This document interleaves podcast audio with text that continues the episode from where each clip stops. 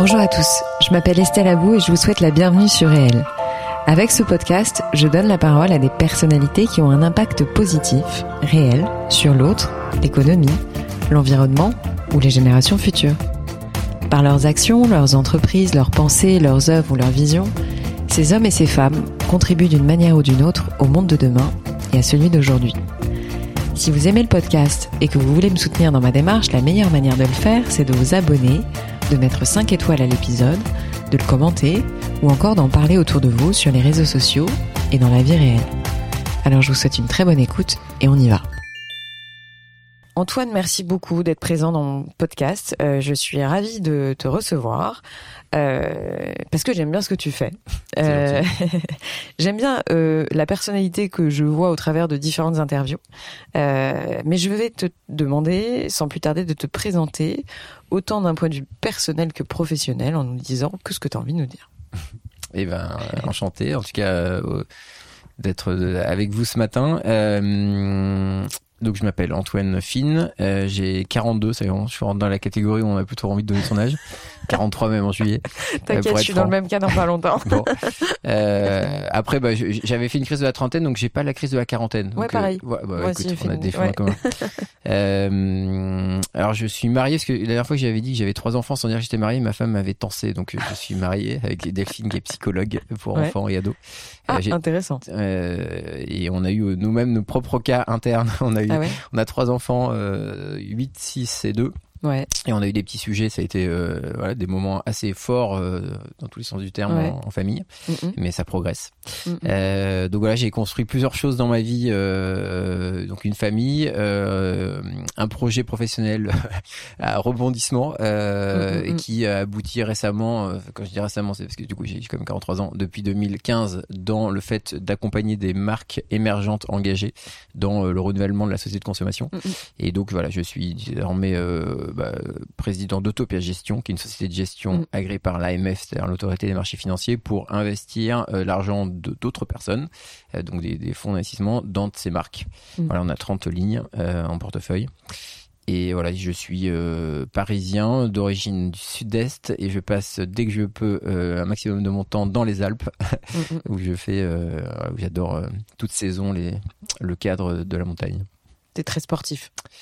Euh, bah, j'aimerais être meilleur. Je, je suis moyen partout, Oh. euh, donc je- j'ai pas un sport de prédilection. En revanche, euh, effectivement, j'adore. Euh, dès que je peux, euh, là, il faut que je me, euh, je me remette euh, au sport parisien. Mais en fait, dès que je suis en dehors de Paris, oui, là, je- tous les sports m'amusent. Genre quoi? Et ben, ça va du, euh, alors l'hiver, euh, ski, mais dans toutes Ouais. ses formes, ski de rando, kite ski. euh, je me suis même mis au ski de fond pendant les- la fermeture des stations. Mhm. Et c'est là où tu découvres que tu as des muscles que tu, tu avais tu ne soupçonnais pas. qui font très très mal au bout de quelques minutes. Donc ça, tout- tous les sports de glisse d'hiver, j'adore. Mhm. L'été, montagne, rando, je fais du kite. Alors je fais pas des grands des grands sauts, mais je, je m'amuse bien. Mhm. Enfin tennis, voilà. J'ai- J'aime tous les sports en étant moyen partout. Ça, c'est toi qui le dis. En tout cas, euh, moi, ce qui m'a beaucoup marqué euh, en, préparant notre euh, entretien, j'ai un peu l'impression que tu es le pro de la résilience, si je peux dire ça. Parce qu'en fait, j'ai l'impression que ton parcours a été une suite de prise de conscience, suite à des, des changements, on va dire, de point de vue. Je me trompe peut-être, mais en tout cas, c'est un petit peu ce que j'ai ressenti. Mm. euh, mais tu vas nous en parler, hein, mais euh, j'aimerais bien qu'on re- revienne un peu sur ton parcours. Euh, parce que finalement, donc, tu as fait une école de commerce, tu es rentré chez Lazare. Tout de suite après, d'ailleurs, je sais pas si c'était tout de suite après, après. mais ceci dit, c'est marrant que tu dis ça parce qu'effectivement, je crois que c'est c'est un bon, euh, on l'avait jamais formulé comme ça, mais c'est une c'est une bonne analyse, je pense. Et euh, cette résilience, à la limite, j'ai quelques exemples même avant. Ouais. avant ce, ce début de, de, de vie pro qui a l'air euh, complètement standard. Euh, Non, non, au contraire, justement. Enfin, il est pas standard, tu vois. Moi, ce que je voulais dire par la résilience, c'est que euh, on a l'impression que tu as pris des virages euh, très différents, avec des vraies prises de conscience profondes, tu vois. Donc, euh, j'ai entendu parler de beaucoup de fonds qui font euh, pas la même chose que toi, mais on peut le dire, c'est quand même dans l'air du temps, mais toi, j'ai l'impression que ça, ça, vient vraiment de tes tripes. Ouais, alors ça, c'est, ça, c'est clair que je, je suis quelqu'un qui se pose pas mal de questions et je, j'arrive pas à faire des choses euh, sans être à fond. Mm. Euh, et du coup, en, revanche, je, du coup, je suis toujours à fond, donc c'est, il faut que je fasse gaffe euh, parce que je mets, je mets quand même beaucoup, beaucoup, beaucoup d'énergie, d'affect dans tout, donc c'est, mm. à la fois fabuleux et en même temps extrêmement euh, entre guillemets mm, usant et parfois peut-être un peu risqué. mais effectivement, je j'ai jamais fait les choses hein, euh, de manière un peu mécanique ou euh, sans me sans questionner le choix ou, la suite. ça c'est vrai. Et ensuite j'ai un parcours qui vu de loin où. non, mais tu me disais avant HEC, avant Lazare, tout ça, il s'était passé des choses. Ouais, ça ouais, exactement. Bah, donc je dis souvent que LinkedIn c'est l'Instagram de du, de la vie professionnelle. Donc si on regarde mon LinkedIn, on dit ouais bah super, il a enchaîné. Euh, Ginette, HEC, Lazare, euh, un son fond, etc. Alors qu'en fait, chaque étape a été entre guillemets douloureuse et mmh. j'ai vraiment donc euh, j'ai bon, des anecdotes qui me viennent. C'est par exemple je passe mon bac j'étais plutôt bon élève je me suis cassé la clavicule le week-end avant le bac en tombant dans un ravin avec mon petit scooter en rentrant une soirée donc j'ai passé le bac avec l'épaule cassée j'avais des poids pour tenir ma feuille j'avais hyper mal et je j'étais vraiment en mode galère pendant le bac alors que c'était censé bien ça devait bien se passer après en prépa je me suis pété la mâchoire euh, un matin des concours en tombant. Euh, j'ai fait un malaise vagal. Donc j'ai été opéré pendant la semaine des concours. J'ai raté une épreuve. Enfin c'était, euh, j'avais des bandelettes et je crachais du sang dans la oh salle d'examen. donc je me suis toujours mis un peu des bâtons dans les roues. chez Lazare, effectivement, c'était une, une, époque vraiment assez dure, un environnement assez dur. Après c'est moi qui, qui ai choisi. Hein. Euh, ou même la prépa, j'arrive de ma province, j'étais euh, dans les bons élèves. Euh, je me rappellerai toujours le premier, la première note, c'était fine 3 32e sur 30, je pense 34 dans la classe. donc je me suis privé à la, volée de bois mmh. vert. donc à chaque fois, je me suis mis en difficulté, soit de manière plus ou moins, enfin de manière plus, ou moins volontaire. Je me suis pas mis dans le ravin exprès avant le bac, mais euh, mais c'est vrai que j'ai jamais fait les choses de manière très simple. C'est mmh. marrant. Je sais pas comment mmh. ça se fait, mais T'as des parents, euh, ils font quoi tes parents sans indiscrétion? Eh ben mes parents, écoute, ils ont un profil, euh, enfin, je trouve assez intéressant euh, et, une partie pas très originale. Euh, donc mon père a fait comme moi les mêmes études, mais vraiment ce que je trouve intéressant, c'est que c'est quelqu'un de entre guillemets de l'ancien monde. On en parle assez euh, ouvertement. Il a fait 40 40 ans de carrière chez Lafarge, qui mmh. était la boîte alors, qui, a, qui, a, disparu. D'ailleurs, c'est un, mmh, mmh pour en reparler cas. Euh, Mais c'était voilà quelqu'un de, de la de l'ancienne vie professionnelle où on dédiait sa vie à. On en parlait juste avant de, de, de faire l'enregistrement sur le temps long. quoi. C'est des gens qui s'inscrivaient dans un projet très long, une carrière, une boîte euh, paternaliste avec des valeurs. Enfin, et donc c'est vrai qu'aujourd'hui on est dans des, des moments où euh, tout bouge tout le temps, on change de métier hyper vite. Tout, tout, oui, les cycles sont, de trois ans, euh, même pas. Donc il représente ce monde-là. Et ce que je trouve intéressant, c'est que bah, typiquement quand j'avais pris mon année sabbatique dans les, pour mes 30 ans, je m'attendais à ce qu'ils me disent mais Antoine, euh, ta carrière, euh, etc. Et il m'a dit, mais enfin, bon, j'aurais jamais fait ça, mais c'est complètement fabuleux ce que tu veux faire. il m'a sorti une carte et on a commencé à regarder où je pourrais aller avec ma petite Vespa.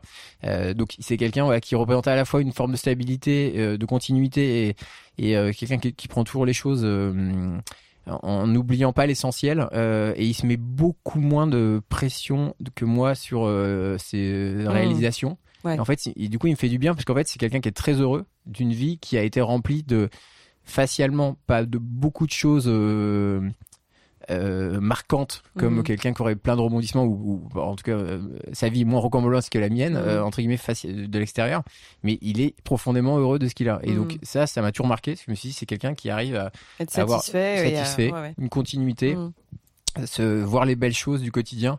Voilà, là il est retraité, il est très actif. Il me racontait euh, qu'il aidait euh, au nettoyage de la ville d'Avignon. Ils sont, ils habitent mhm. Avignon, mhm. et il me disait j'adore parce que quand je suis dans le parc, je vois des scènes du quotidien. Je vois, il me racontait ça dans un message, ça m'a vachement touché quoi. Alors moi je suis à, courir partout et je peut-être que je vois pas ces petites scènes. Mhm. Donc euh, voilà, ça c'est mon père.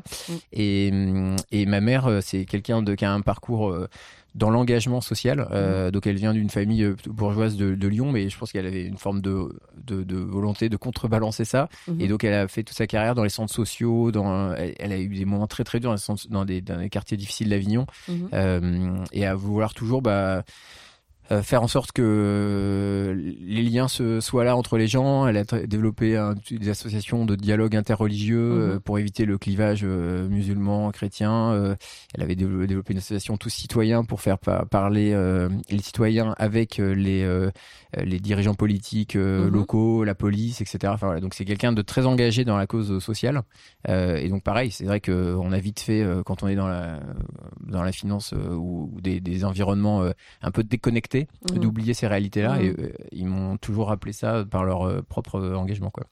Très intéressant. Je comprends un peu mieux ton parcours, si je puis me permettre. Euh, donc du coup, après après Lazare, grosso modo, tu décides de changer de voie au bout de combien de temps? Euh, donc je suis rentré en 2003 euh, en sortant de tu reprends ta question c'est en sortant d'école j'ai fait un stage de fin d'études euh, pour l'anecdote à la fin du stage moi je suis ils ont fait un processus de, processus de recrutement ils voulaient quelqu'un d'à peu près enfin d'un peu plus senior je crois pas forcément mon profil donc moi je suis parti en Italie en me disant ma vie, de toute façon, ce sera l'Italie. Je, rêvais d'avoir une vie italienne. Donc, j'ai pris mhm. un, un aller simple pour Milan. J'y ai passé quatre mois. J'allais être un veilleux. Finalement, ils m'ont rappelé après le, process en disant, bon, le petit jeune, il était pas si mal. Mhm. donc, finalement, on va prendre un autre profil que prévu. Donc je et je suis revenu euh, à ce moment-là.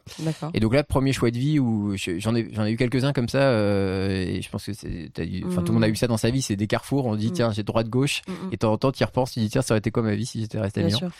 Euh, donc voilà, ça c'était un premier carrefour. Donc là, j'ai fait 2003-2009 mhm. et après j'ai eu euh, bah une, c'était un peu une triple crise. Il y avait Lehman Brothers pour la crise macro, euh, donc c'était la faillite de mhm. cette grande banque qui a engendré un, un, peu un arrêt du, de la finance à ce moment-là. Mhm. Euh, petite crise physique euh, où j'étais vraiment pas bien en fait. Juste j'étais j'étais euh, j'avais plein de signaux que j'allais pas bien euh, donc euh, c'est mon corps qui m'a parlé. Et puis après j'ai eu une petite crise aussi de liée au décès d'un copain un accident de voiture en, juin 2008 mmh. où je me suis dit oulala si ça s'arrête demain moi je, je bosse jusqu'à 2 heures du mat je fais rien d'autre que des fichiers Excel je, je me suis senti d'avoir vachement d'énergie en moi mmh. et en fait j'en fais rien donc du coup c'est pas possible mmh. et donc à ce moment le cumul de ces trois trucs m'a fait euh, demander une année sabbatique. Donc mm. c'était une version euh, facile de la du changement de voix qui est je prends juste du temps. mais non, mais finalement, t'as bien fait parce qu'il y a plein de gens qui claquent la porte et qui se retrouvent un peu le bec dans l'eau. Faut euh. faire gaffe, en fait. Moi, tout le monde me dit, mais je rêverais de faire ce que t'as fait. Enfin, tout le monde. Il y a des personnes qui me disent ça et je dis toujours attention parce que déjà, c'est hyper Parfois, c'est de la fatigue. Puis c'est de la fatigue. Exactement. On peut prendre des mauvaises décisions. Prendre des vacances, en fait. Exactement. Il n'y a pas de, euh, je sais plus quel dicton. Il n'y a pas de bonne décision qui se prend dans la, dans la, dans l'urgence et dans la, et sous pression en fait. C'est, donc il faut faire hyper gaffe à ça. en plus dans, dans mon métier, je le vois vraiment au quotidien. Et donc là, en gros, je me suis dit, je vais juste me donner du temps. Mmh. Et donc j'avais euh, mon contrat qui m'attendait euh, un an après, donc c'était entre guillemets facile. Maintenant, ça m'a pas empêché de de, bah, de, cogiter un max. Et, et cette année-là était plutôt pour euh, préparer la suite. Euh, donc voilà, donc du coup, en, va faire courte en rentrant, j'ai passé une demi-journée dans mon ancien bureau et je me suis dit non, mais ça va vraiment pas être possible. J'avais vraiment complètement déconnecté. Mmh. Là, j'ai même cru que je, je reviendrais plus dans le système. J'envisageais des vies très différentes. Euh, il y avait le film de Romain Duris à ce moment-là, euh, L'homme qui voulait vivre sa vie. Je l'ai regardé en me disant, euh, ah ben, en plus, je crois que c'est au Monténégro où j'étais passé aussi. Je me dis, ah, bah, bah, je vais devenir photographe. Donc là, j'ai cru que j'allais pas revenir. Et puis, enfin, ça part pas d'un bel événement dans ce film-là. je crois qu'il n'y a pas un meurtre ou un truc comme ça. Ouais. il me fout le feu un bateau là. Pour, ouais, enfin, il y a un type qui meurt. Ouais, alors j'ai tué personne quand même. mais un peu moi-même, un peu mon premier mois, mais à c'est pas mieux. Et après, bah, pour la faire courte, je me suis dit, je sais pas trop ce que je sais faire, à part du coup l'investissement, puisque c'est ce que j'avais fait. Et donc j'ai essayé de faire de l'investissement différemment. J'ai rencontré tous les fonds non, mais d'abord, tu as fait un, as fait un vrai euh, parcours en Vespa, non? Ah oui, oui. Alors mon année sabbatique, année sabbatique, tu l'as utilisé à faire quand même euh, de énormément de pays, ce qui t'a amené même à monter, je crois, un fonds en Libye. Ou ouais, exactement, ouais, tout à fait. Alors donc mon tour, alors c'est pour dire deux secondes. En fait, donc je viens de Marseille, je suis né à Marseille, je me sens très marseillais, et donc mon voyage, c'était un voyage un peu initiatique entre guillemets. Donc j'ai fait Marseille, Marseille, mais en sortant de la ville quand même. Donc du coup, j'ai fait tout le tour de la Méditerranée avec ma Vespa, donc de, l'Algérie. Enfin, j'ai pris le bateau à Marseille, et ensuite j'ai fait donc de l'Algérie, Tunisie, Libye, tout, tout le tour jusqu'au retour à Marseille euh, neuf mois après, avec ma famille qui m'attendait sur le vieux port avec des banderoles et tout, c'était incroyable. Mmh. Et, euh, et donc bah c'était un voyage pour me construire. Enfin, souvent je dis que j'avais construit mon moi professionnel et pas mon moi personnel. Et là, je voulais construire mon moi personnel. Donc je me suis voilà exposé à la solitude, euh, au, aux contrées inconnues, aux langues inconnues à, la, à la rupture sociale complète, c'est-à-dire que du coup on n'a on a plus aucun, euh, aucune de ses habitudes, aucune de ses relations, et donc c'est un moment de, de grande fragilité. Euh, euh. Mais t'as aimé ça? Alors j'ai dur? Alors j'ai donc c'est une très, très bonne question parce que sur le pendant le voyage j'ai eu des moments très durs. C'est c'est clair que c'est faut pas raconter l'idylle du voyage parfait, etc. Alors j'ai globalement été hyper content de, de cette euh, aventure. qui a qui m'a bouleversé au sens positif du terme et, et d'ailleurs ça a diffusé pendant très très longtemps j'ai pas vu les conséquences tout de suite de tout ça donc je suis hyper content d'avoir fait ensuite j'ai j'ai euh, en, en, en, cadre j'ai adoré c'est à dire que j'ai justement fait ça à la fois parce que je me sens méditerranéen à la fois parce que c'est un peu le berceau de notre humanité il y a des villes incroyables enfin Jérusalem les, mm. les, les, pyramides euh, Istanbul enfin des villes de dingue que je, je connaissais pas euh, euh, que j'ai pu visiter pendant, pendant ce tour.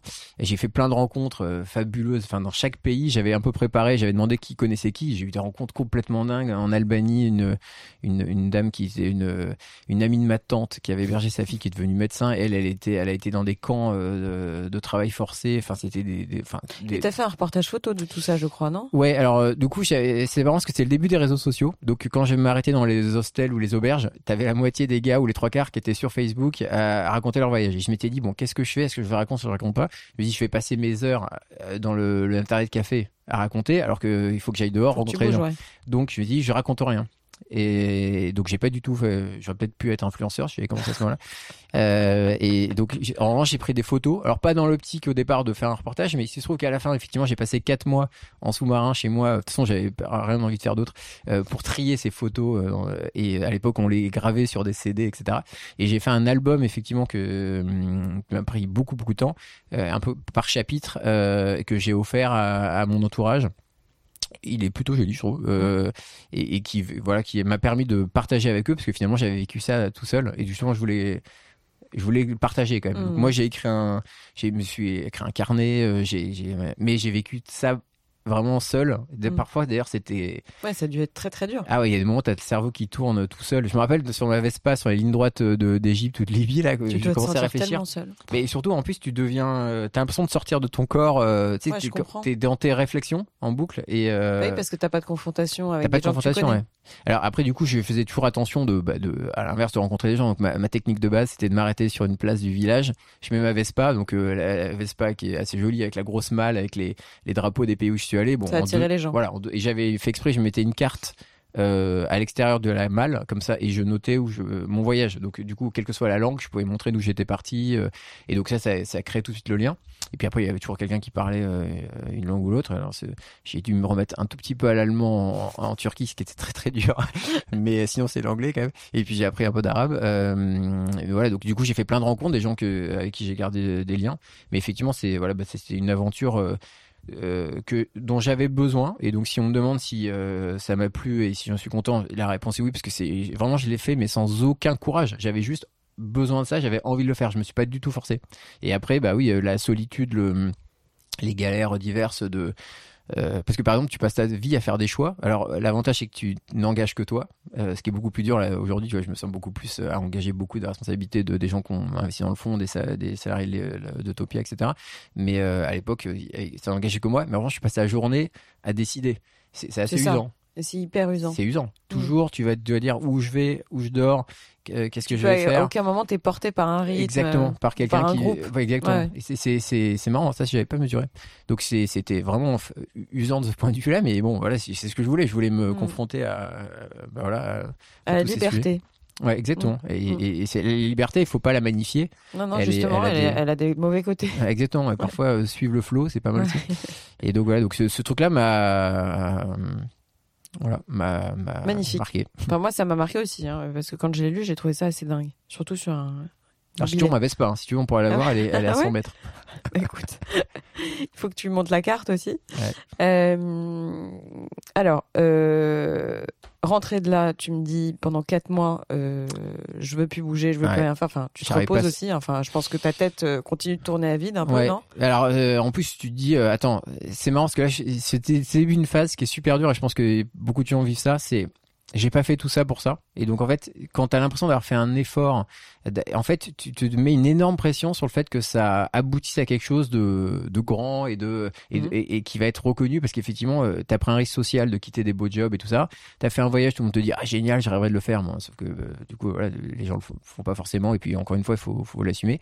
Et après, tout le monde t'attend un peu au tournant. Bon bah so what? Donc euh, tu as fait tout ça et donc est-ce que ça y est, tu es devenu moine bouddhiste? Est-ce que tu es peintre? Est-ce que tu euh, donc et il faut qu'il se passe quelque chose. Il faut qu'il se passe un truc. Et ça c'est assez dur parce que du coup et, puis à la hauteur quelque part de de l'espoir que tu as suscité. Parce que du coup moi j'avais eu un parcours qui au départ était plutôt dans les dans les bons élèves mmh. etc donc il y avait un peu d'attente d'un point de vue académique puis professionnel. Puis le voyage c'est vrai que c'était quelque chose qui avait une sacrée aventure. Donc tout le monde dit ouais, enfin tout le monde certains disaient waouh euh, et donc on t'attend au tournant. Et là sauf que tu plus aucune énergie et tu ça, sais t'es vidé. t'es mmh. vidé et tu sais vraiment pas ce que tu veux faire parce qu'il y a rien qui a du enfin en tout cas si je vis comme ça il y a rien qui a du sens. Donc ma couette faisait 6 tonnes je pouvais pas me lever et je, je franchement, je, je voyais pas ce qui allait. Donc j'avais cette espèce de pression que je me mettais, que je sentais.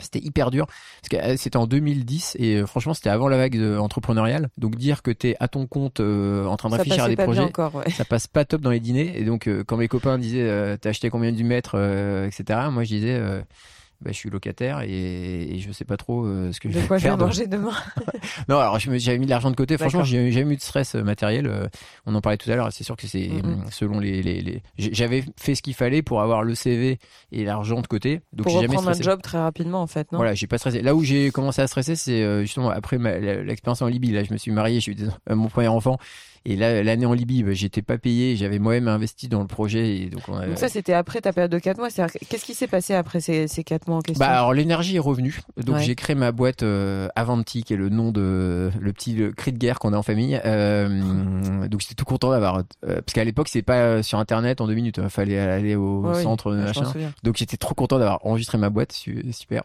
Euh, et je m'étais dit allez c'est parti. Et donc bah, j'ai commencé à retrouver de l'énergie. Et donc je suis parti sur différents projets. Euh, bon, on peut y revenir ou pas. J'en ai fait plein. En gros, mon idée c'était euh, ce que je sais faire, c'est euh, de l'investissement, bah, techniquement. Euh, et puis c'est vrai que j'avais, j'ai toujours un peu l'œil pour les trucs qui vont marcher. Je sais pas comment dire, mais quand j'écoutais une musique, je me disais ah tiens celle-là elle est bien et boum, c'était un truc effectivement. J'ai un peu le même genre de truc, moi c'est marrant, surtout avec la musique. Ouais, c'est drôle. Mm. je me rappelle vraiment un truc. J'avais écouté le CD Black Eyed Peas random comme ça bah, quand j'étais à Milan pendant les trois mois avant de retourner chez Lazare. Et je t'ai dit ça va être un carton. Et non mais c'est vrai. et je sais plus quelle, quelle chanson de de truc, mais je me dis mais elle, est mythique. Vraiment, c'est à l'époque où tu, sais, tu pouvais mettre les CD pour les écouter. Ouais. Je écoute les, les, pistes et puis je me dire, celle-là, elle est mythique. Elle est devenue, euh, je sais plus laquelle c'était, mais c'était un énorme euh, C'était pas celle qui démarre comme ça? Euh, Ça, c'est euh, Let's Go to the Roof. Euh, I got machin. a feeling, non? Ouais, I got a feeling, non, ça, c'est avant. C'est ouais. c'est vraiment le tout début de Peas. C'était pas connu. Euh, bref, mm. bon, donc j'ai un petit un petit œil sur euh, ou un petit nez sur ce qui va bien marcher, pas marcher. Et donc, euh, pourquoi je te dis ça? Non, mais parce que tu me dis, j'ai été entrepreneur à cette période, c'est-à-dire que c'est la première fois finalement avec Avanti que tu te dis, bah, je vais entreprendre quelque chose et je vais créer ah oui, quelque chose. Et donc je m'étais dit, bon, je sais faire l'investissement techniquement, j'ai plutôt le flair pour les trucs qui vont marcher. Donc, je vais essayer de trouver des projets qui ont euh, un peu d'avenir et je vais essayer de les financer et de les accompagner. Donc, euh, bah, j'ai notamment lancé une petite gamme de snacking sain. C'était en 2011 avec ma sœur euh, qui venait du bio, qu'on a revendu à un, groupe de distribution mhm. de snacks. Mhm. du coup, je suis allé rencontrer tous les fonds d'impact en me disant, bah, c'est ça l'avenir, c'est les projets d'impact. Et au début, il y avait un peu un stretch entre, enfin, un grand écart entre le monde, on va dire économique qui, qui, qui joue les, les, les, règles de marché avec du, le fait que le profit soit acceptable et la rémunération de l'actionnaire, et le monde plutôt de l'économie sociale et solidaire, et l'impact était plutôt encore du côté euh, euh non-profit. Donc moi, c'est vrai que venant de Lazare et du LBO, c'était même si je, je remettais tout ça en cause, c'était quand même un peu loin de mes bases. Et donc j'ai pas tout, tout, de suite trouvé le, ce que je suis arrivé à faire, je pense, avec Utopia, le point d'équilibre entre l'impact et le et la réalité de l'activité économique mmh, mmh, euh, telle qu'elle existe.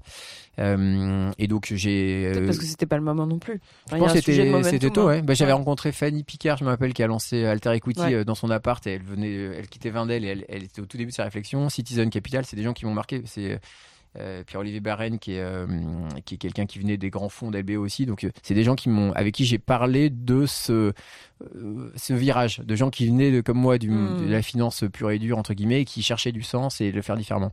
Donc pendant pas mal d'années j'ai cherché à faire ça différemment, y compris du coup en Libye, tu le mentionnais, où bah, du coup j'ai été hyper content de retourner après mon voyage. Et donc c'était à la chute de Kadhafi contexte. Enfin, c'est vrai que quand tu te poses plein de questions et que tu trouves que finalement la, la société a pas trop de sens, les pays émergents, euh, le côté un peu géopolitique et euh, des pays en, reconstruction, c'est des trucs qui sont hyper euh, attirants. Ouais et on se dit waouh mais là je suis hyper utile. Mmh. Donc, il y a tout à faire. Il y a tout à faire donc j'ai trouvé ça mais hyper grisant d'être mm. à la chute, euh, au changement de régime, avec tout l'espoir qu'il y, avait autour de ce pays. Bon, malheureusement, effectivement, c'est un pays qui, je voyais encore il y a deux jours, il y a, en ce moment une attaque en cours. Euh, il, y avait trois gouvernements, je crois qu'il n'y en a plus que mm. deux, mais il y en a un qui attaque l'autre là. Mm. Euh, donc c'est malheureusement un pays qui s'est pas remis, j'allais dire en ordre de bataille, mais en tout cas, en, si, il est resté en, ordre de bataille malheureusement. Et, et donc on n'a pas pu faire tout ce qu'on voulait, mais j'ai vécu des, j'ai mis une énergie folle, comme je disais tout à l'heure, je sais pas faire les trucs à moitié, ça m'a lessivé. Mais en revanche, je, suis fier de ce que j'ai fait qui n'a pas finalement abouti tant que ça. Mais on a créé une école quand même physiquement. On a été euh, retenu par la Banque mondiale pour être euh, la, business school Banque mondiale avec les programmes de la Banque mondiale. Donc j'avais formé tous les profs et j'ai pas pu faire une seule session parce que l'aéroport a brûlé en juillet 2014 et on a dû arrêter d'y aller. Mais ça devait être en mai 2014 où j'ai eu l'accréditation.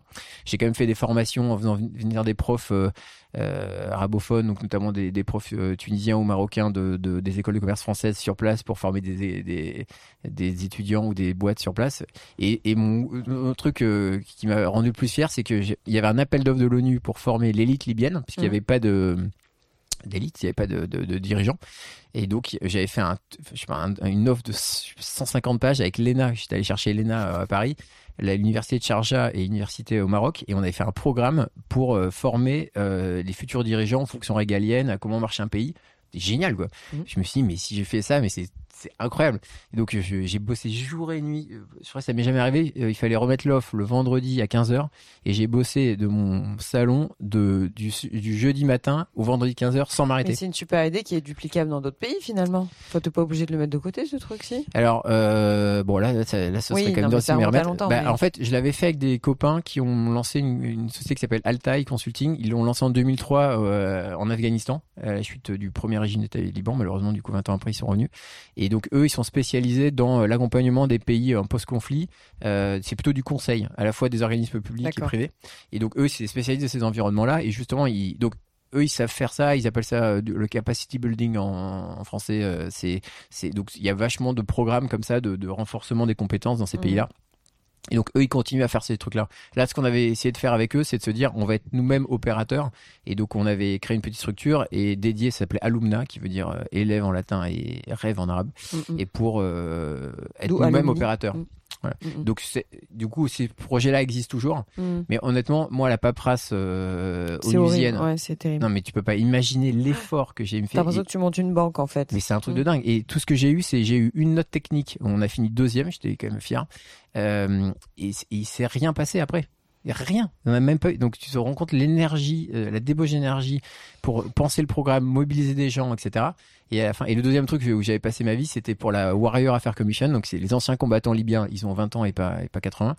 Et en fait, fallait les fallait les réinsérer. Et donc là, on a fait tout un programme euh, génial pour euh, euh, leur, leur, euh, développer des compétences. Donc notamment, on avait choisi entre autres secteurs, on avait plusieurs. On avait un truc qui était dans le le, le, secteur de l'automobile, entretien, réparation. Mmh. Et donc on a fait tout un programme pour les former à ce métier-là et à la gestion. Et on avait trouvé une, je sais plus quelle enseigne voulait bien être développer des franchises. Mmh. Le truc était génial. Et, mmh. et pareil, on a, je me rappelle avoir présenté devant la, la commission là, avec tous les drapeaux, les machins et tout. Et puis c'est rien passé quoi. Donc j'avais quand même retenu deux choses. C'est le risque pays que tu apprends en cours. Euh, en fait, c'est une réalité. C'est-à-dire qu'un pays peut ne devenir inefficient du jour au lendemain, c'est ce que j'ai connu, l'aéroport a brûlé, terminé.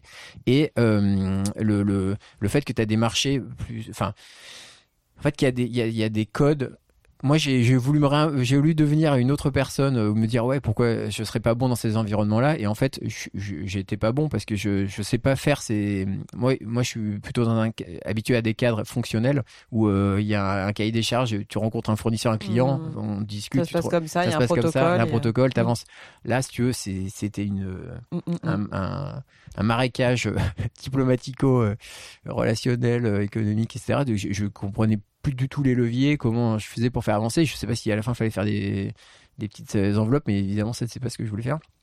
Donc j'étais perdu quoi. Et donc ça, je me suis rendu compte que tu, tu peux pas. Il y a un moment, faut t'assumer. Donc je suis pas fils de diplomate euh, qui parle cinq langues euh, et, euh, et qui est à l'aise dans ces environnements-là. Moi, je suis, je me suis construit dans un, un environnement comme ça et dont acte. Après, on peut toujours se, on peut se transformer et, et vivre différentes vies. C'est ce que j'essaie de faire. Mais en même temps, il faut aussi se rendre compte que bah il y a des environnements où on n'est pas adapté, on, Bien sûr. on s'y retrouve pas. Quoi. Bien sûr. Donc du coup, après tout ça, j'étais lessivé. C'est là où je, pour le coup, je me suis dit, oula, femme, enfant. Ouais. Fois, enfin, ma femme est psy, elle gagne sa vie, mais je, je me suis dit quand même un petit peu de pression euh, sur le fait de revenir. Puis j'avais 35 ans et j'avoue que j'ai commencé à stresser un peu. Ouais, ouais, je tu te rapproches dit- de la quarantaine. quoi, donc, Bah, euh, alors c'était c'était sur le fait de plus être employable et euh, Ouais, ouais, je comprends. et le, bah, le stress de de de d'avoir fait une série de mauvais choix, de perdre confiance et tout. Je me rappelle, j'avais fait des entretiens. euh, Il y a quelqu'un qui m'avait dit euh, raconte-moi ton erreur de parcours. euh, et donc je, je lui avais Laquelle dit la- laquelle? mais en l'occurrence, je lui ai dit s'il y en a une, c'est peut-être mon, mon premier job chez Lazare entre guillemets parce que c'était peut-être trop loin de ce que je suis vraiment. même si je suis content d'avoir Mhm. fait ces années-là parce que ça m'a bien formé.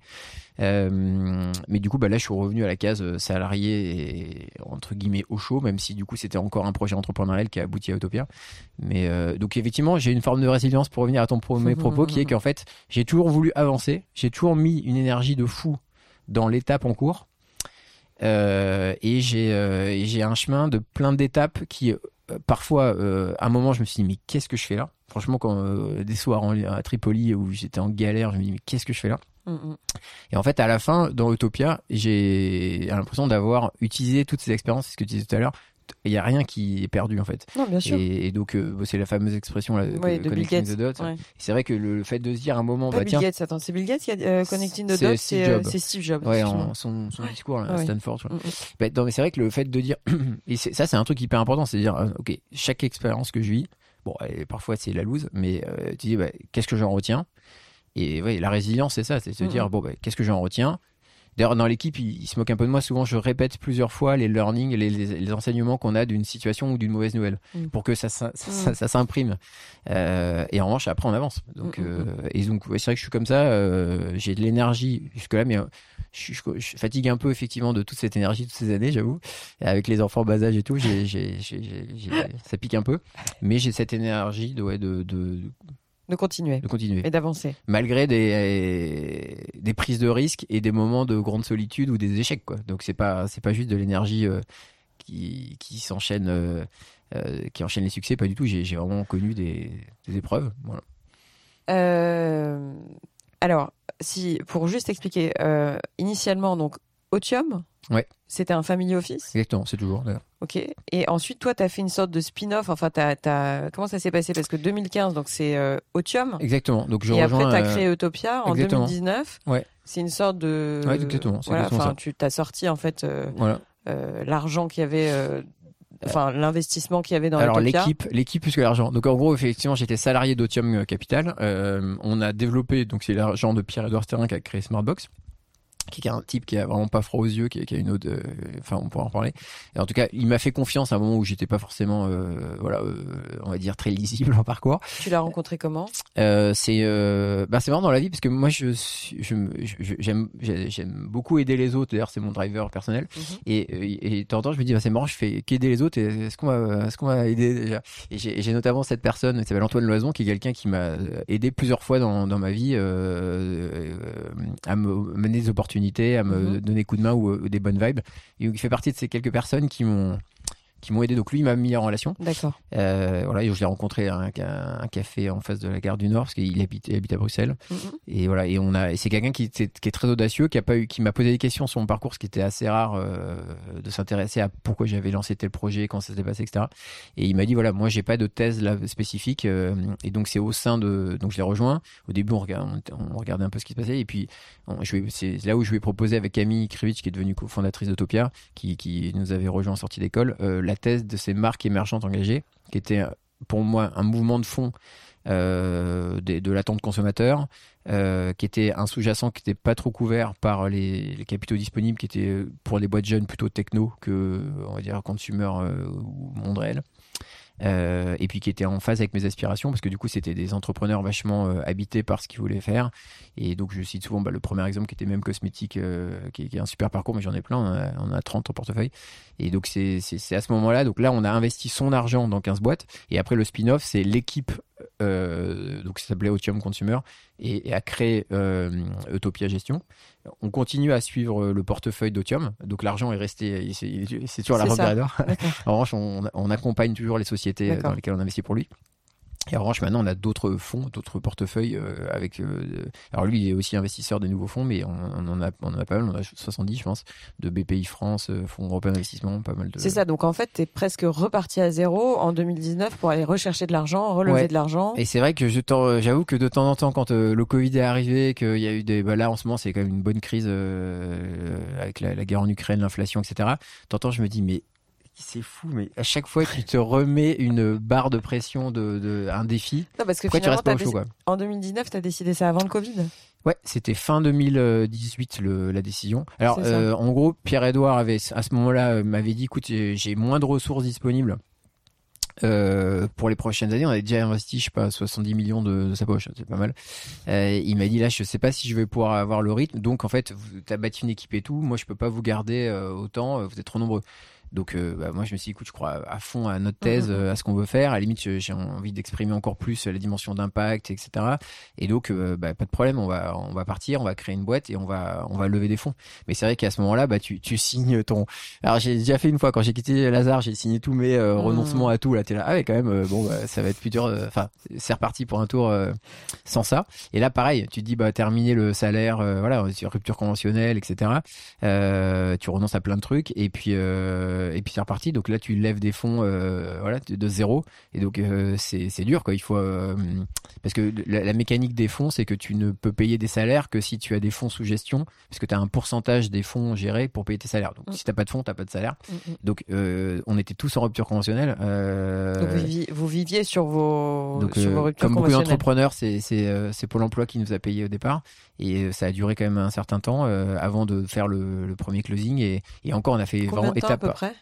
Alors le, on est arrivé à faire le, un premier closing à 27 millions d'euros euh, en juillet 2019, donc c'est Bah, C'est relativement rapide. Ouais, c'est relativement rapide, euh, sauf qu'à 27 millions, tu payes pas, euh, te- ça suffisait pas à payer tout le monde, donc c'était quand même assez stressant. Parce qu'en fait, c'est- tu n'as qu'un un pour- pourcentage. Ouais, exactement. Mm. Donc en fait, ça, euh, c'est, c'est, c'est- il faut, euh, il y a une taille critique pour les fonds. Il y a quand même beaucoup de, de frais li- liés notamment à la Bien sûr. régulation, etc. Euh, on doit passer par un dépositaire. Enfin, c'est des, c'est des fonds, c'est des Mm, métiers mm, très normés. Donc Mm, tu as mm. plein de prestats à payer.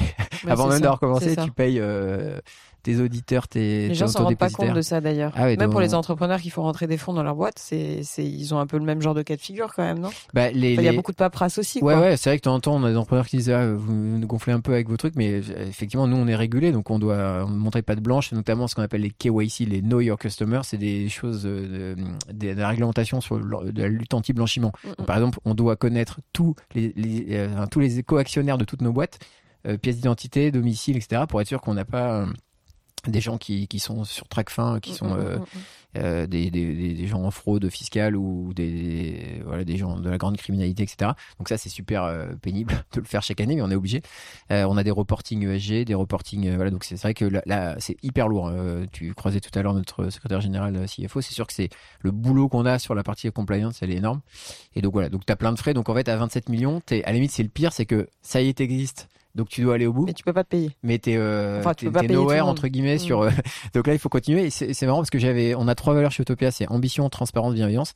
Donc dans la transparence j'avais choisi j'avais Ouais. choisi de dire euh, où on en était à tout le monde etc et c'est marrant parce qu'après coup il y a des personnes dans l'équipe qui m'ont dit mais en fait j'aurais préféré que tu nous dises pas et que tu nous dises non mais vous inquiétez pas on va y arriver et qu'à la fin tu dis on a on a levé Tais-toi et ne viens nous voir que quand c'est le Quand c'est fait, exactement. fait. Et du coup, j'ai raconté euh, chaque étape, chaque épreuve, euh, et en fait, euh, c'est pas forcément. Voilà, c'était un peu anxiogène potentiellement pour Mhm, euh, pour l'équipe, mais bon, on y est arrivé.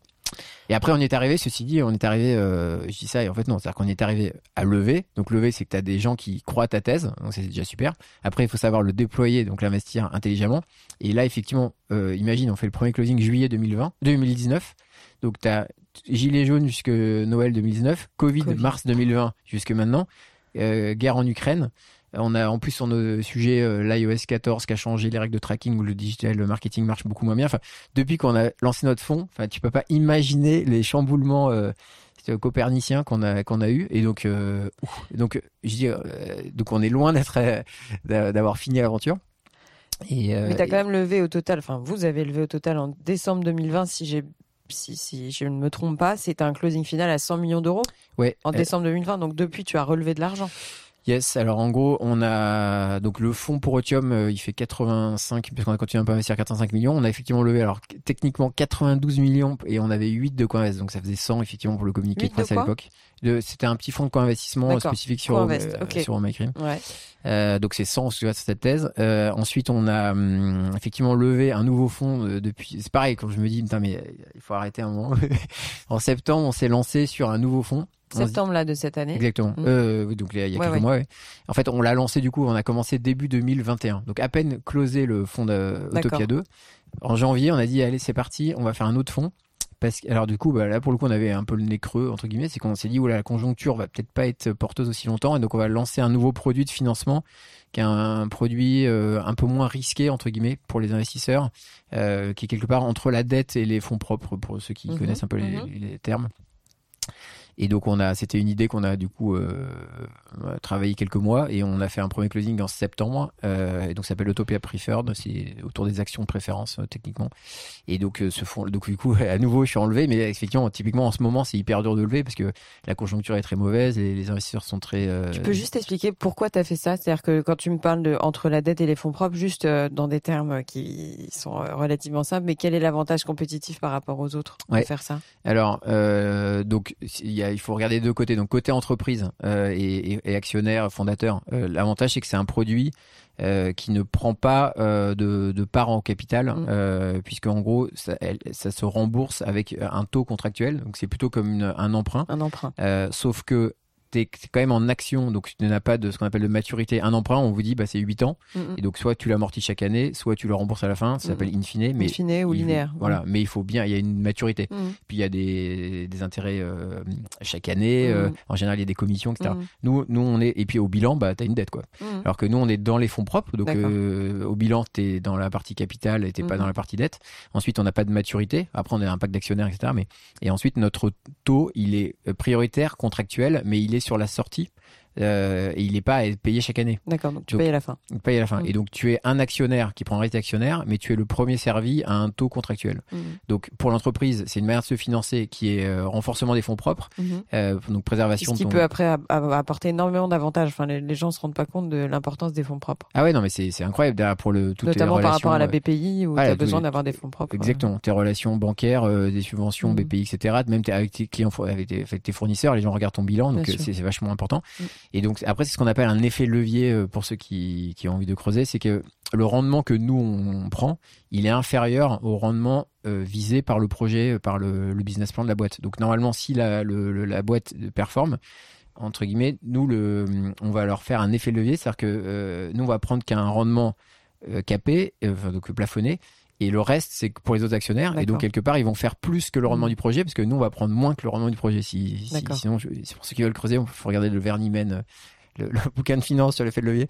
Mais en gros, c'est voilà, c'est juste que c'est on, on prend moins que le rendement euh, Très global du connu projet. ce livre d'ailleurs. Pardon Le livre, je exact. Enfin, tu fais bien de le noter ce livre en fait. Le Vernimen. Ouais, Alors il est, c'est un gros pavé, mais c'est sûr qu'il est souviens, extrêmement ouais. bien fait. je l'ai pas lu en entier, je te Ah cache bah, pas, mais je sais que bon, c'était la hein. bible de pas mal de, de Ouais, gens enfin, que je c'est- connais. il est incroyable ce bouquin, donc c'est, il y a, ça explique toute la finance. Et donc, euh, donc ça c'est l'avantage pour l'entreprise.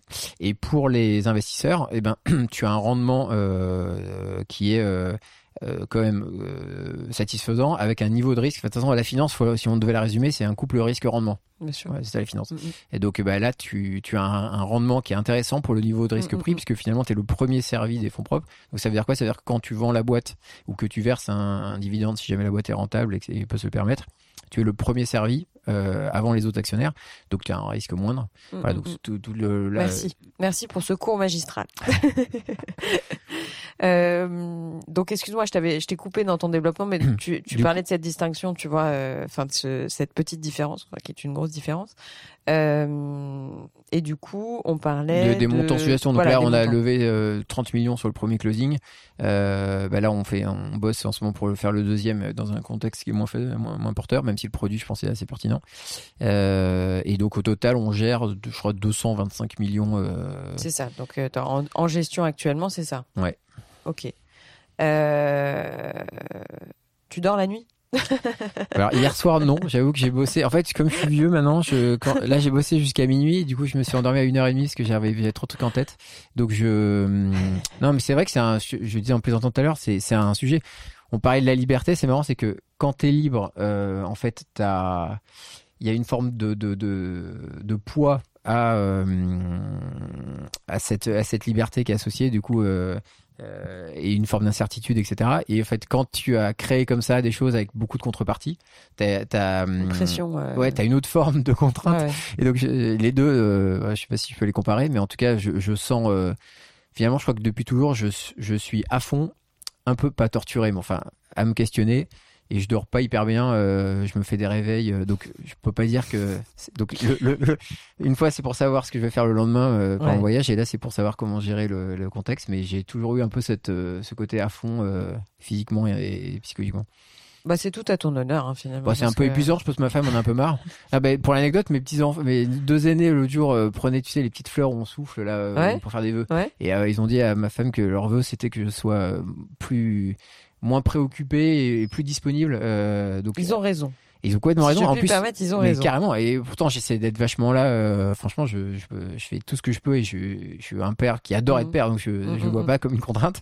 Mais ça m'a marqué. Je me suis dit, si les deux on dit ça comme veut, c'est que c'est Il faut les écouter. Il faut écouter nos enfants. Euh, euh, les secteurs d'Utopia, en fait, de prédilection, je pense que tu es quand même sur ce qu'on appelle de la consommation. Enfin, c'est sur toutes les verticales qui vont être liées à la consommation. Donc, ça va être de la cosmétique, ça va être de la food, Ouais. euh, ça va être de la mode aussi, je crois. euh, Alors justement, la mode, euh, bah, un peu moins. Bah, c'est-à-dire que moi j'ai toujours un, un petit problème avec le secteur. En plus, c'est le deux- deuxième secteur le plus polluant après le- les hydrocarbures. Euh, donc on a on a fait on a eu un investissement d'une C'est société. pollen Non, c'est pas. Enfin, euh, ça, c'est de la maroquinerie. Oui, euh. t'as raison. Alors tout tout à fait, j'allais dire Organic Basics dans les, c'était plutôt les sous-vêtements euh, bah, avec une démarche vraiment hyper éco-responsable. T'as raison, Pollen euh, est dans le les accessoires de mode puisque dans, dans, Mm. dans la maroquinerie un succès incroyable. On est rentré vraiment au, au tout début. Et Bah, parce que c'est vachement beau et c'est de la bonne qualité. ah bah justement en fait ce qui nous a plu. pas de pub. euh, Non, non, mais c'est vrai. En fait, ce qui nous a plu dans, dans le projet, euh, globalement, en fait, ce qu'on sait toujours se dire, c'est est-ce que la proposition de valeur est juste euh, et forte? Et notamment, je me rappelle, on avait des débats. Il y a des boîtes où on n'a pas voulu avancer parce qu'on trouvait que la marge brute était trop élevée. Alors là, ça va faire hurler les. Si mes investisseurs m'écoutent, vous inquiétez pas. On non, sait ce qu'on fait on sait ce qu'on fait. Mais c'est que quand la marge brute est trop élevée, tu peux te dire, mais en fait, la marge brute, c'est donc la différence entre le prix de vente et le prix de revient. Mm, mm. Tu peux dire, mais en fait, euh, le consommateur se fait avoir.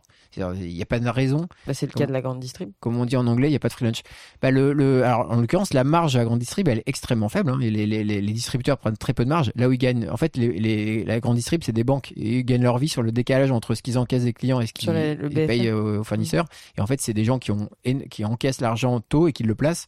faut voir une banque, faut voir un Carrefour comme un, enfin les grands, on va pas donner de nom, euh, les, les grands, les grands distributeurs, comme des gens qui sont plutôt des gestionnaires de cash euh, que des gens qui font. Oui, mais ce que je veux dire, c'est que l'aboutissement, c'est que souvent, tu te retrouves avec une patate à 90 centimes. Tu te doutes bien que derrière. euh, Ah oui, alors c'est toute la chaîne. Voilà, oui, oui, c'est toute la chaîne Bah qui est là, du coup, impactée. effectivement, c'est là où euh, tous Ouais. les nouveaux circuits sont intéressants. Mm, mm. Mais, mais le dernier maillon est pas tellement, la marge est pas tellement, euh, ils doivent prendre euh, peut-être euh, 30, 30% de marge, euh, pas, pas tellement plus. Euh, donc effectivement, on se dit toujours, est-ce que la proposition de valeur est forte? Et dans le cas de Pollen, on s'est dit, le produit est incroyable en qualité. La marge est complètement ok, euh, à la fois pour que le business soit tenable et pour que le conso s'y retrouve. Et il y avait une touch aussi dans, le design. Et puis on était allé visiter les ateliers en Espagne euh, avec Camille et on était fasciné par le savoir-faire et tout. On s'est dit mais le, produit est fabuleux et il y a une vraie proposition de valeur client, euh, notamment permis par ce qu'on appelle le direct consumer. Donc ça c'est un projet où on a euh, on- les a un peu challengés euh, sur le côté euh, durabilité. Donc leur première réponse c'est de dire que le cuir c'est déjà une chute de la filière animale. Donc c'est en soi c'est déjà une, forme de d'upcycling. Et puis par ailleurs ils ont vachement progressé. Là ils vont bientôt lancer un, sac avec du cuir végétal avec une, une super start-up américaine. Donc ils sont voilà ils ont Ce que je voulais dire, c'est que souvent, euh, enfin, c'était pas la grande distribution le terme que je voulais dire, c'est du mass market au Ah sens, euh, tu vois, quand tu as une marque de mode euh, Oui, qui vend un produit à 140 euros alors que le prix Ah ouais, de revient c'est exactement, euh, c'est 4 bien sûr. euros ou 2 fait en même, Asie euh, voilà. par des, Bon, des euh, c'est en ça. Ouais, J'ai raison. mal, euh, mal utilisé le terme grande distrib, mais c'était plutôt des marques euh, gros retail, euh, Ouais, grand- euh, grande expansion, etc. Alors que quand tu décides d'être plus confidentiel, euh, comme Veja, enfin, tu vois, Ouais. c'est pas confidentiel Veja, mais voilà, de pas non plus euh, devenir euh, mondial, même si aujourd'hui, je pense qu'il l'est quand même. Mais alors c'est marrant Ouais. ce que tu dis parce que justement donc je t'ai dit on a trois valeurs c'est ambition transparence bienveillance donc on a déjà parlé de la transparence là. sur l'ambition par exemple on se posait des questions sur justement jusqu'où on veut poser le curseur Ben, c'est que- ça, parce que je voyais quand même dans tes critères, tu vois, d'investissement que il y avait une capacité à se développer. C'est-à-dire que tu as, je crois, euh, capacité d'autofinancement, capable de se développer, capable de servir du rendement à leurs actionnaires. Ouais. Donc ça, c'est des critères qu'on comprend, tu vois, mais dans la capacité de se développer, c'est quoi se développer aujourd'hui? Enfin, euh, c'est une vraie Ah, question, mais c'est ah, mais c'est que complètement euh, une question. Déjà, d'un point de vue écologique, euh, tu as deux grands types d'entreprises. Tu as les entreprises avec des, avec des externalités positives et, et celles qui ont des externalités négatives. Donc, externalités positives, c'est-à-dire quand on fait, d'un point de vue impact, quand on fait un euro de chiffre d'affaires, c'est un euro qui est euh, qui est euh, bénéfique pour la planète. Donc par exemple, on a nous Anti-Gaspi qui vend euh, les invendus de, de j'ai l'industrie agroalimentaire, ou Mhm. Murphy qui répare plutôt que de pousser à la- au rachat d'électroménagers. Dès qu'ils se développent, ils font ils ont une externalité positive. Donc là, Mhm. t'as pas de débat.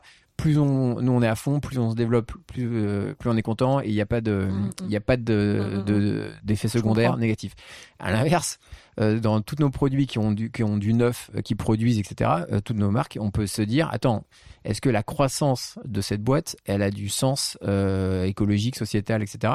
mais c'est ça. Et jusqu'où on veut aller, et notamment bah, Cyril qui est à New York dont on parlait tout à l'heure, il a, il, il nous avait euh, parlé de son expression du grand déménagement euh, et effectivement le fait de savoir que les produits euh, traversent les océans pour être vendus euh, et à la limite revenir là où au départ il y avait le matériel, le matériau initial, etc. Mm, Enfin, mm, il y a un mm. côté complètement absurde au, au- au- voilà, à la mondialisation, à tout ce transport. Et, et, et en plus, à titre perso, j'ai une forme d'ambition qui m'a motivé dans toutes ces années, mais à chaque fois, mon ambition, elle n'était pas forcément de faire un truc énorme euh, ou avec des conséquences matérielles, pécuniaires, etc. C'était plus euh, la volonté de bien faire, mais avec une ambition, je dis souvent que j'ai une ambition raisonnable, entre guillemets.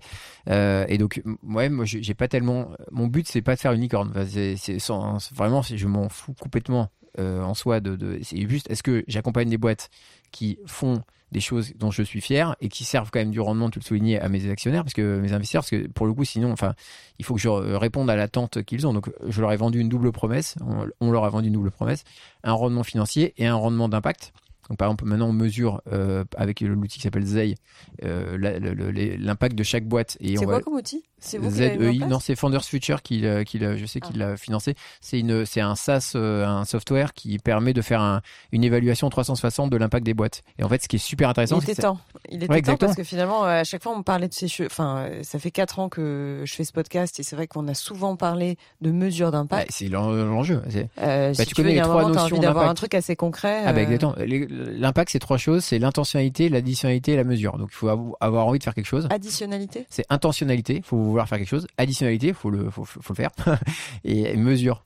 Et donc effectivement jusque là, tu, dans les rapports ESG, on disait ah bah telle boîte a, euh, a mis euh, un mur végétal. Dans, tu vois, C'est ça. C'est random. totalement subjectif. Exactement. enfin, Donc maintenant, ces outils-là, ils sont 360. Et donc, par exemple, si t'es super sur, euh, je dis n'importe quoi, des, tu utilises de l'énergie verte, mais à côté, t'es un, t'es une ordure sur ta gestion du personnel. C'est ça. et ben c'est noté.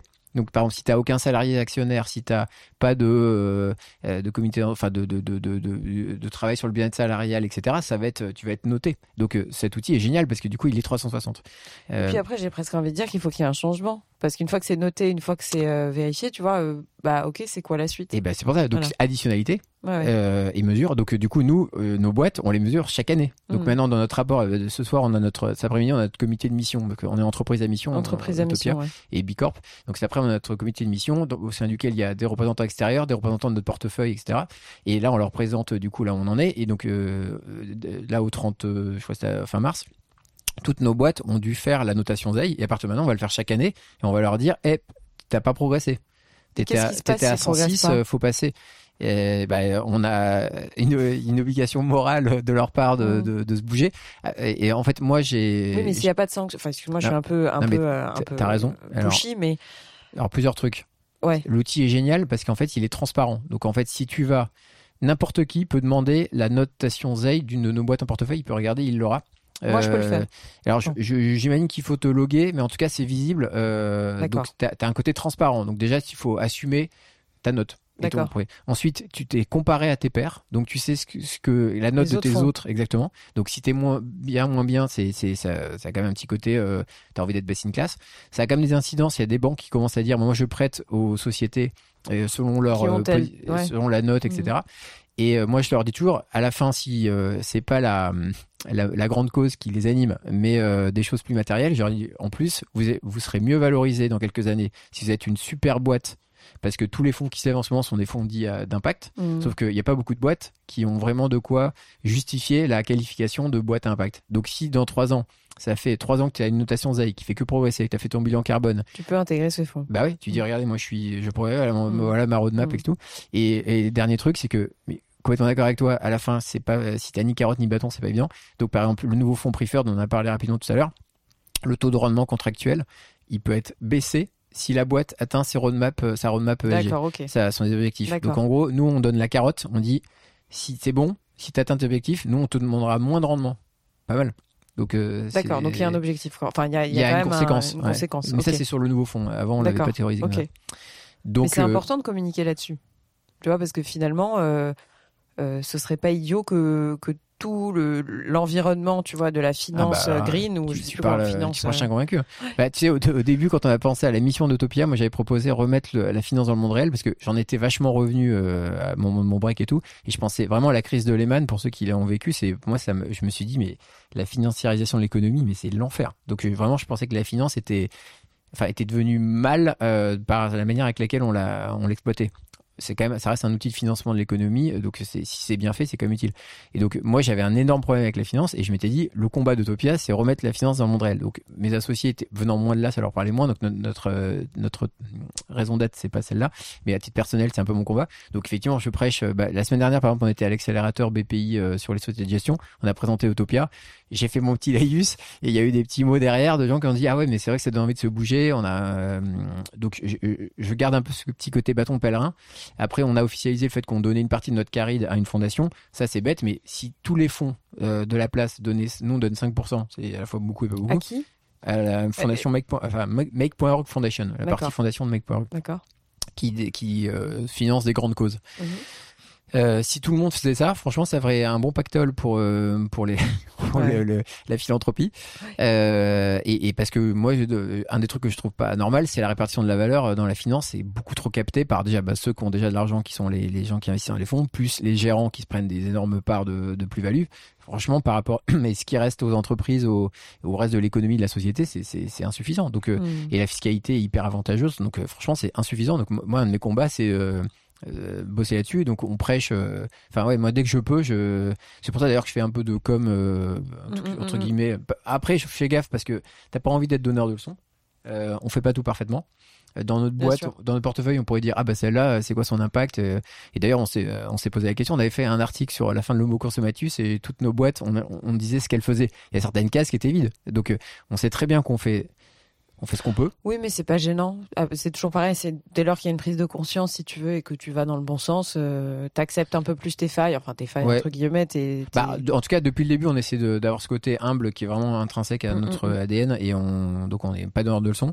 Et donc, mais c'est quand même, franchement, l'exercice de la communication, c'est pas simple. On en parlait tout à l'heure. Euh, c'est, tu peux te reprendre un retour de bâton, tu parles, c'est des choses qui peuvent être mal perçues. Euh, donc après, c'est vrai que je pense qu'on est assez authentique. Tu parles de greenwashing ou de choses comme ouais, ça. Ouais, exactement. De, de où euh, bah, tu fais ça, mais du coup, c'est quoi ton rendement euh, Parce qu'effectivement, à la fin, tu peux faire les choses très bien, mais si si si tu performes pas financièrement, ça veut dire que t'es dans l'autre, t'es dans un autre monde qui qui qui, a, qui est, très le bien. monde associatif. Voilà, associatif, philanthropique, etc. Donc vouloir comme on veut le faire, avoir les deux jambes, impact et, et business, c'est un vrai défi. Donc, comme je disais tout à l'heure, on est loin d'être arrivé parce que du coup, il faut qu'on montre dans la durée qu'on y arrive.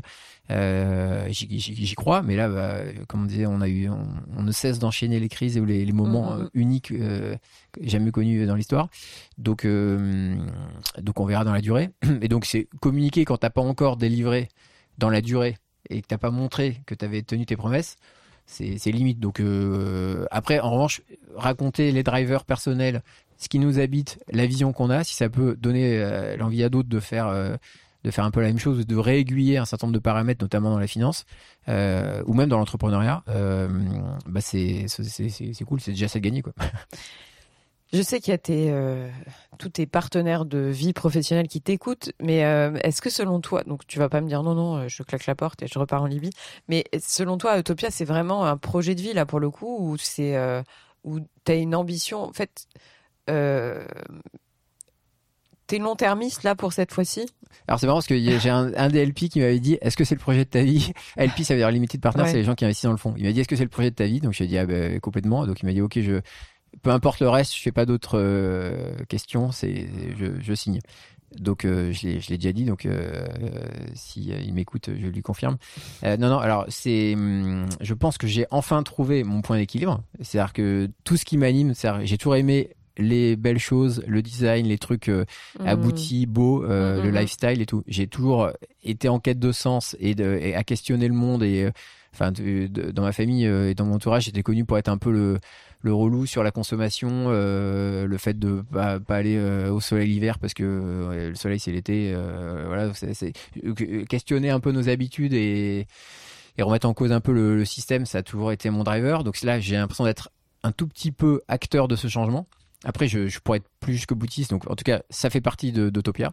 Donc, il y a mon métier que je, techniquement, je pense, je maîtrise assez bien. Euh, Mhm, et J'ai euh, le sens. Il y a le le fait que je suis entouré d'en- d'entrepreneurs et c'est surtout ça mon truc euh, number one, c'est le fait d'être en- entouré de gens qui ont la pêche, qui ont du talent. Ça, c'est extraordinaire. Et puis toi-même, t'es entrepreneur finalement. là. Ouais, exactement. Du coup, ouais, mais j'ai le même problématique qu'eux. hein. Je dois convaincre des tiers, euh, être, recruter, animer une équipe. euh, Mhm. ouais, exactement. Construire une marque. Et donc, et, et après, ce côté euh, un peu lifestyle, brandé, etc. C'est aussi des choses qui m'ont toujours animé. Donc, dans le projet j'ai- je dirais que j'ai à peu près tout. J'aimerais bien faire une petite expérience euh, en famille à l'étranger. Donc, si, dans la construction de l'aventure Utopia, j'arrive à passer un peu de temps en Italie, puisque j'y avais pas pu il y a 20 ans, je le ferai. Euh, donc, mais voilà. Après, ce qui est vrai, c'est que je trouve ça euh, euh, lourd entre guillemets de me dire Oh, j'ai embarqué. Enfin, t'entends, je me dis mais merde, j'ai trop d'énergie quoi, parce que j'ai embarqué euh, 86 heures, euh, 220 millions de suggestions, 30 boîtes, euh, on est 11, euh, un peu avec différents endroits dans le globe. Je me dis oulala, tout ça. euh, Ah ben on peut Est-ce que je- léger hein, à nos âges. hein, Non mais c'est vrai. Non mais surtout, de temps en temps, Si je me dis mais léger, attends, c'est peut-être un problème. c'est problème. Mais c'est quand, quand pas ton argent en plus. Non, mais du coup, de temps en temps, je me dis, mais là, j'ai embarqué tout ça. Euh, finalement, j'ai une confiance en moi qui est, qui est, qui est comme tout le monde. Elle est, elle est, elle est fragile et elle est, elle dépend des moments. Et donc, je me dis de temps en temps, euh, waouh, est-ce que je, est-ce que j'étais pas mieux plus euh, à l'époque seul, euh, en engageant que moi, euh, sans aucune contrepartie? Et donc c'était une, c'est une solution de facilité. Donc de temps en temps, quand il y a énormément de, énormément de pression, j'avoue que ces, ces derniers mois, j'ai, avec le- la conjoncture et tout, j'avais vraiment des, des insomnies en disant voilà, mais c'est comment on va gérer toute cette période. Euh, donc je trouve ça dur à gérer. Après, je suis persuadé euh, quand même que c'est, je fais euh, quelque chose qui me ressemble Mm, mm, euh, avec des personnes que j'apprécie. Euh, Je suis hyper fier de tout ce qu'on a bâti. J'ai voilà, j'ai j'ai la volonté d'être à la hauteur de toutes ces attentes parce qu'il y a quelque chose de sympa autour d'Utopia. Donc j'ai beaucoup de retours extérieurs positifs et de temps en temps je leur dis ouais bah attends, euh, faut- il va falloir délivrer. Donc ça, ça me pèse. Mais euh, je- là en ce moment, je rêve pas d'une autre vie. Je, je, ce que je disais tout à l'heure, j'aimerais bien alléger un poil pour être plus dispo pour euh, mentalement pour euh, la famille, notamment le soir, le week-end Mhm. tout. mais ça, je sais pas si c'est possible de vraiment alléger la charge mentale. Il faudrait qu'on ré- voilà peut-être dans la durée en mieux répartissant mieux peut-être en, baissant un niveau le, le- pas l'ambition peut-être l'ambition ou le nombre de trucs qu'on lance euh, faut que je me calme un peu En parlant de ça, justement, donc juste parce que je pense que dans mon audience, les gens connaissent euh, assez bien, mais vous êtes investisseur dans euh, je préfère le préciser, euh, dans Feed, ouais euh, donc dans Pollen, on, on en parlait Ouais. tout à l'heure, dans Mem, qui Ouais, est une marque de cosmétique. cosmétiques pour les femmes euh, ayant subi ou en traitement un et traitement, post-traitement cancer. Teddy Bear, donc il y en a beaucoup. J'appelle tout le monde à aller regarder là où vous êtes investisseur parce que finalement c'est assez public.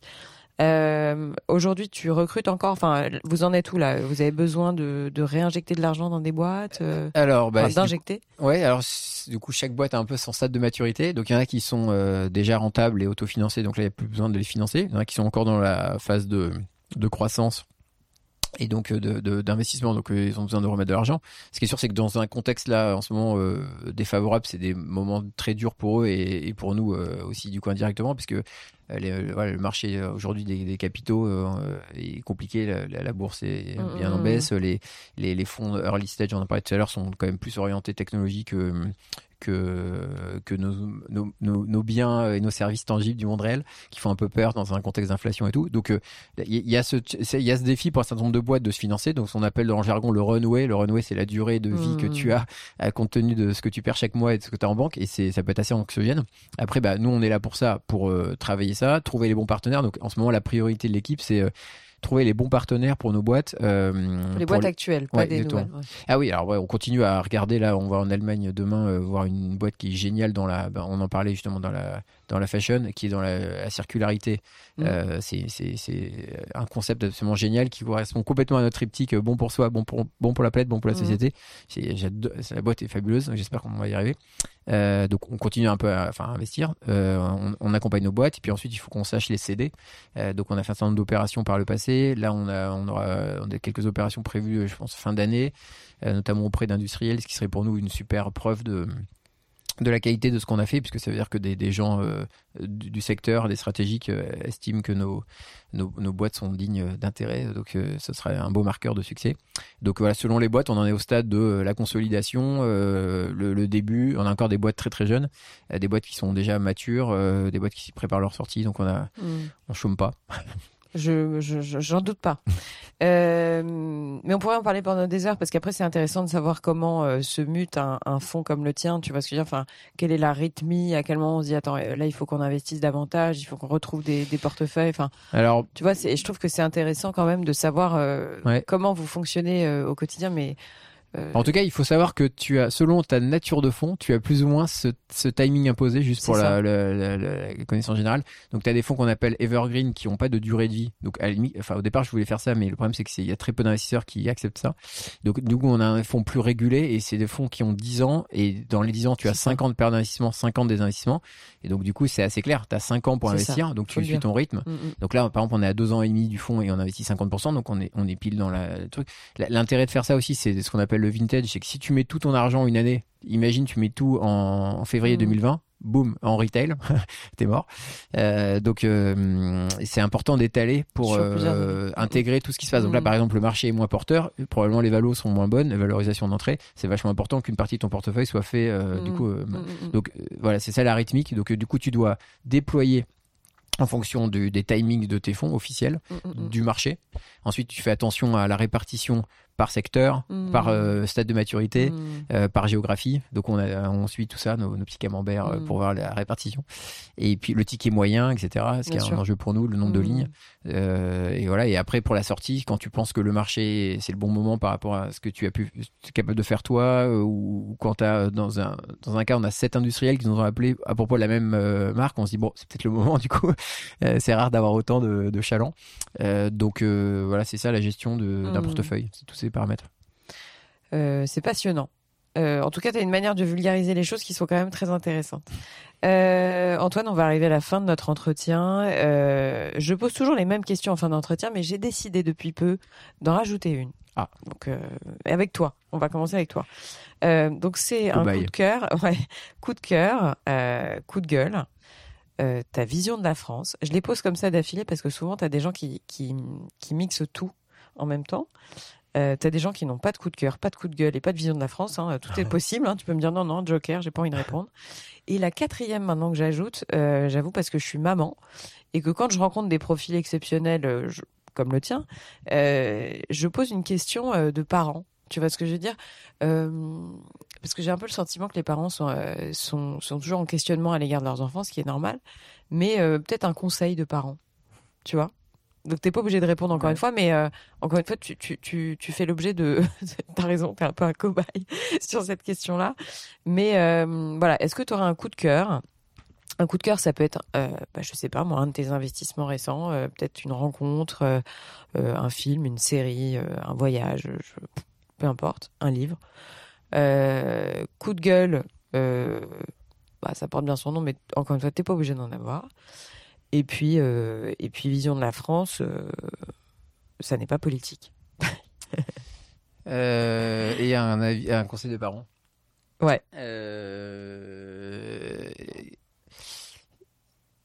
Alors euh, sur le, le, le rôle de père euh, ou de parent, euh, bah, comme je dit tout à l'heure assez rapidement, on a on a eu été on a été confronté à, à des à un, un, de nos enfants qui avait un, des, des, sujets de, de, psychologie assez forts et donc c'était hyper dur. Et donc le le, le fait de je fais le lien avec ce que je disais tout à l'heure sur le parcours et le regard social, c'est essayer d'être des parents qui assument entre guillemets leur famille, ce qu'ils sont et, leur manière de faire et, et pas hmm. trop subir la, le, regard social. Donc je l'ai vécu à l'époque euh, et tout le monde sait que c'est hyper dur, euh, son emploi, etc., sa vie sociale, l'image qu'on renvoie, c'est hyper dur de l'assumer. Et je trouve qu'en tant que parent, euh, pour avoir vécu des scènes hyper dures euh, où on est, on se sentait jugé, etc. C'est des moments vraiment de et, et limite t'as envie. Euh, je me suis retrouvé parfois à me comporter vis-à-vis de, de, mes enfants pour euh, répondre à l'attente que j'ai enfin tu vois pour mmh. pour pas qu'on nous juge dire. en disant bah, euh, mais il faut absolument qu'ils fassent euh, mmh. voilà, qu'ils qu interviennent qu'ils fassent qu'ils fassent ça. Donc voilà donc je trouve que c'est arriver à se dire attends je se détacher se aussi détacher de la pression sociale qu'on peut avoir voilà. Euh, quand on est parent. Voilà. parce qu'il y a aussi une pression sociale à ce niveau-là. Donc ça va hyper vite le jugement. Alors là, évidemment le, la belle-mère et les, et les et les voisins etc mais c'est hyper dur en fait ça. Donc juste bon c'est vraiment un conseil de balle. Ouais, ouais. Non, non, c'est pas du tout un conseil à deux balles. Non, non, en plus, l'éducation, on a vachement, on n'a pas confiance en soi parce que par définition, on n'a pas fait l'école de, des parents. Euh, mm. On le découvre. Il y a des bouquins évidemment, mais chaque enfant est unique mm, et mm, tout le monde y va de son conseil. Donc c'est hyper dur. En fait, au fond, vous savez, vous connaissez vos enfants mieux que quiconque. Et donc nous, on l'avait en vécu. On avait plein de gens qui nous disaient, ah, il est comme ci, comme ça, si c'est ça. Et en fait, non, non. A... Je me suis retrouvé à faire des choses que je regrette parce que c'était pas ça qu'il fallait faire. Et je le sentais pas. Et donc voilà, se dire qu'on, se, de, se, se dire voilà, on, et en revanche, faut bosser. Hein. Nous, on avait fait des trucs de parentalité positive, de, mmh. on a été dans des groupes et tout. Donc, euh, c'est pas, on peut bosser la question, mais en revanche, euh, on, on, doit être autonome. Enfin, il faut s'assumer et, et prendre ce rôle euh, sans, sans, sans, sans trop intégrer trop, ouais, ouais. le regard extérieur. Mmh. Mais, il faut bosser quand même la question. Mmh. Je suis d'accord. bon, donc ça, c'est. Merci ça. beaucoup pour ta franchise. Ensuite, le coup de cœur. Euh, Qu'est-ce que j'ai comme coup de cœur récemment euh... T'es pas obligé d'en avoir hein, non, si tu me dis rien du tout. Le... Parce que tu bosses trop et que t'as pas le temps de faire quoi que ce soit. Non, non, bah, j'ai. Euh... Ce que je trouve intéressant, moi, c'est les. Le coup de cœur pour la jeunesse, euh... pour la jeunesse, on va dire. Parce que. Il faut quand même avoir le moral, il faut avoir 20 ans en 2022, quoi. Franchement, je pense euh, souvent Costo. à eux. Franchement, moi, j'étais à des années-lumière de considérer qu'il y avait euh, des problèmes. Quoi. Enfin, je dis souvent que je crois que j'avais 20 ans au moment où on avait théorisé la fin de l'histoire. Genre, le capitalisme a battu le communisme, le, il fait beau, on a gagné France 98, on est champion du monde, on tout va très bien. Innocent, ouais. Et là, mais tu as 20 ans maintenant, mais c'est terrible, quoi. Franchement, c'est donc chapeau parce qu'en fait au lieu de, tout péter ou de alors certains il y avait une vidéo virale sur le fait que certains diplômés renonçaient à rentrer dans le système. Euh, mais en tout cas il y a, y a euh, de l'allant quoi. Il y a de la volonté. Donc moi je le vois au quotidien c'est peut-être ça qui fait que j'ai la pêche c'est que je vois tous ces entrepreneurs tous ces jeunes dans les boîtes qui sont au taquet même au sein d'Utopia c'est génial. Les, les, deux les plus jeunes recrues c'est ceux qui nous poussent le plus sur euh, notre mission le fait de se bouger de pas pas faire de compromis. Donc moi je dis chapeau à la jeunesse qui se bouge qui mmh. A conscience des choses et qui casse un peu des justement eux ils s'en foutent de changer de job de Bon, j'espère qu'ils sont pas rattrapés par les contraintes de comment je paye un appart et tout, parce qu'effectivement mmh. le système t'impose, te rattrape à un moment ou à un autre. Donc, euh, mais en tout cas, moi je dis coup de cœur pour la jeunesse euh, mondiale. Mmh, mmh, euh, coup de gueule. Euh... Alors, j'avoue que la, le débat public depuis, le débat public m'a atterré. Donc, c'est vrai que je me suis dit, mais c'est complètement dingue euh, qu'on n'ait pas de, qu'on en soit encore un peu à des, considérations euh, d'un autre temps ou euh, qu'on parle pas des vrais sujets. Enfin, c'est vrai. En fait, ce qui, ce qui me fait un peu flipper, c'est que j'ai l'impression qu'en fait, on est tout est tenu par euh, des, des, des, tellement de, de paramètres qu'on peut pas changer. Je trouve que par exemple le politique est devenu complètement euh, inefficient, à part sur quelques décisions sociétales, genre le mariage pour tous. Mais par exemple niveau économique, niveau organisation, niveau euh, même géopolitique, je veux dire, on a créé la SDN puis l'ONU, on a la guerre en Ukraine. Donc en fait c'est terrible. J'ai l'impression qu'en fait, on est impuissant. Mmh. Euh, donc, alors du coup, c'est un coup de gueule contre rien parce que je sais pas à qui, non, non, à qui je peux gueuler. dire. Mais en fait, ça m'affecte vachement de me dire qu'en fait, collectivement, on a créé un, un système, un système qui déjà nous, autodétruit quand tu vois la gueule de la planète, euh, mm. l'état de, de, la santé des gens, l'obésité, mm. la perte de mm. le, perte de sens et tout. Donc on a créé une société de consommation, de croissance infinie, de d'interconnexion et tout ça. Et donc il y a évidemment des bénéfices. Hein. On a prolongé la durée de vie euh, des gens. On a bon, on a, globalement on vit mieux quand même qu'il y a quelques années, mais qu'il y, a 100 ans. Mais mais en même temps, on s'est auto annihilé euh, et c'est c'est terrible en fait, je trouve. Et on a l'impression qu'on est passif. genre Obama, quand il a été élu, j'ai cru qu'il allait changer le monde. J'étais au taquet. C'était pendant mon voyage, j'étais au Caire quand il a fait son discours. Franchement, été euphorique. Il, mm. et ben, il s'est, entre guillemets, ça passé. C'est c'est plus fort que lui. Il y a l'économie, qui a les, autres circuits. Donc voilà, donc le coup de gueule, c'est contre le système mm. euh, qui fait que du coup, euh, en fait, rien ne change. Euh.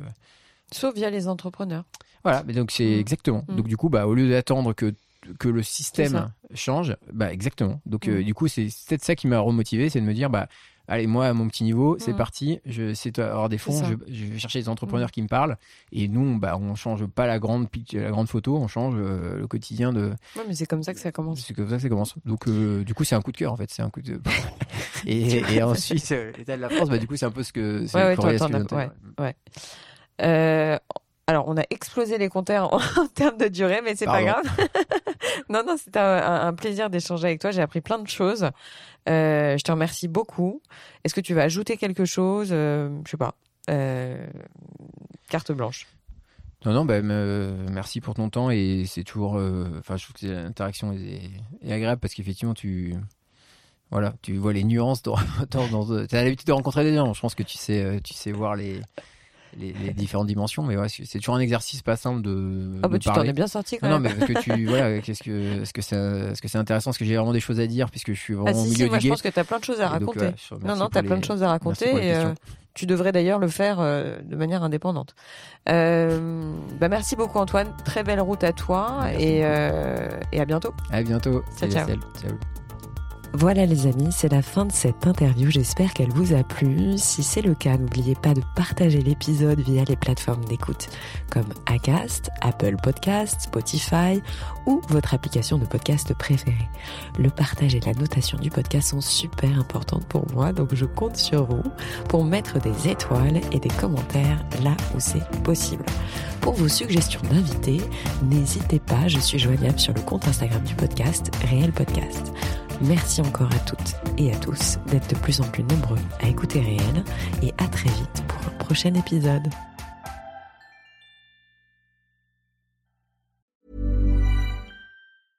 Hey, it's Paige DeSorbo from Giggly Squad. High quality fashion without the price tag. Say hello to Quince. I'm snagging high-end essentials like cozy cashmere sweaters, sleek leather jackets, fine jewelry, and so much more. With Quince being 50 to 80% less than similar brands.